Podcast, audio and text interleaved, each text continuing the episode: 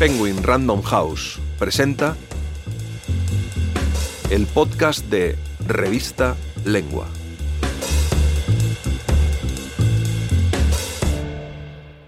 Big Little Lies, Mamis del Cole Desesperadas, por Dolores Graña. Narrado por Paloma Castro. Basada en el libro Pequeñas Mentiras de la australiana Liane Moriarty, Big Little Lies fue, en 2017, una de las primeras ficciones televisivas pensadas para un público global cuyo protagonista es ese sujeto sociológico contemporáneo conocido como las mamis del cole. En aquel relato, sus claudicaciones como madres, sus alianzas y sus odios dentro de su propia clase social servían como contrapunto a la perfección exterior de sus vidas. Ahora le llega el turno a Nueve Perfectos Desconocidos, la última novela de Moriarty, en la que Nicole Kidman y Reese Witherspoon vuelven a ese mundo, cada vez más decididas a convertir a esta escritora en un nuevo subgénero televisivo. Es difícil conciliar la televisión con la fealdad, pero eso es precisamente lo que suelen entregar con infalible regularidad las adaptaciones de las novelas de la escritora australiana Liane Moriarty, Sydney, 1966. No el corazón de las tinieblas, no las pasiones extremas como fascinante marco para la experiencia humana, no el tira y afloja entre crimen y castigo que es territorio de novelistas ocupados en la naturaleza del bien y el mal, sino esos rasgos desagradables que pasamos toda una vida tratando de ocultar con buenos modos, estrategias de marketing y apelaciones seductoras, para observar cómo nuestra cuidada presentación al público se desarma cual casa desvencijada en película muda al momento en que dejamos de hacer pie.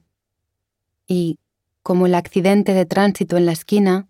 una vez al descubierto, no le podemos quitar los ojos de encima.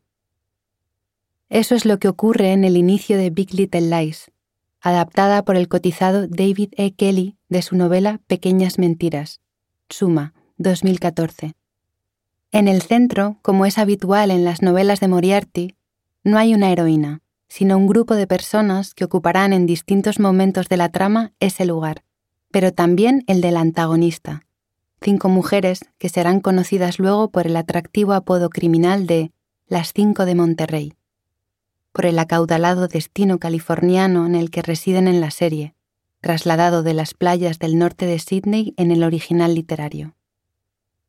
Ellas entablan una tentativa amistad a través de sus hijos, que concurren a la misma escuela y tienen la horrible costumbre de ponerse mutuamente en evidencia con eso que en los años 70 se llamaba sus zonas erróneas. Todas tienen un secreto sobre el que han construido su persona pública, de perfección matrimonial, de éxito profesional, de descontracturado hipsterismo, sellado por un asesinato que las desvelará. El homicidio ocurre en una fiesta de padres, todos luciendo disfraces de Elvis Presley y Audrey Hepburn, a medida que la presión por mantener el pacto de silencio termine despertando a la bestia interior. Los propios niños de cada una de ellas víctimas o victimarios de abusos como sus madres en el plano escolar, o, por el contrario, destinatarios forzados de los sueños postergados de éstas, terminan por despertar a sus madres de su sonambulismo chic, enfrentándolas con las consecuencias trágicas de su inacción y su silencio. El resultado no es poético ni trascendental, es feroz y horrible, pero honesto. Las cinco de Monterrey no son grandes mentes criminales, ni exitosas mujeres de mundo decididas a ajustar cuentas con sus abusadores o con el mundo que las obliga a querer ser más de lo que son.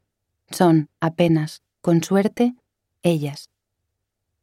En 2017, Big Little Lies fue una de las primeras ficciones televisivas pensadas para un público global. Las dos temporadas de la serie están disponibles en HBO,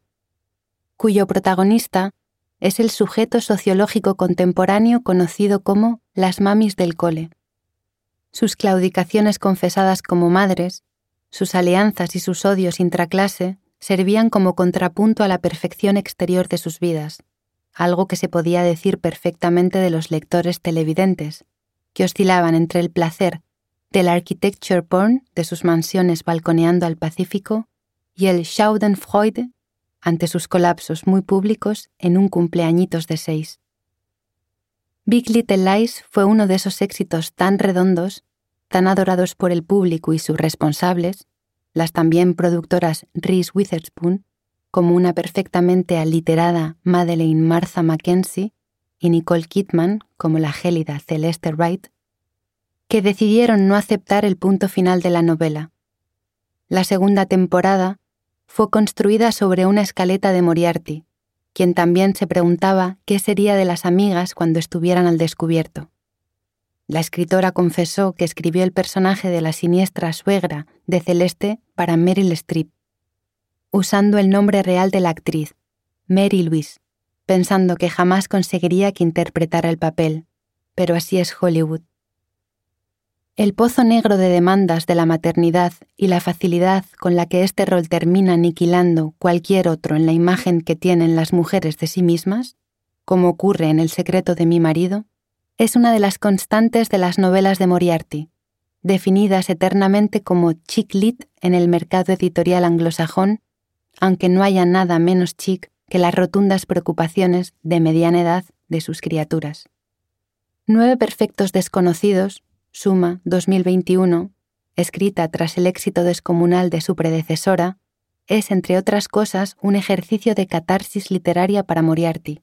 que elige aquí contar un misterio de Agatha Christie sin detective, con la obsesión por ser la mejor versión de uno mismo como arma homicida y una novelista romántica rechazada como lazarillo del lector. Quería escribir sobre el papel de la suerte, cómo transforma nuestras vidas, hay quien le toca la lotería y hay quien sufre el suicidio de un hijo,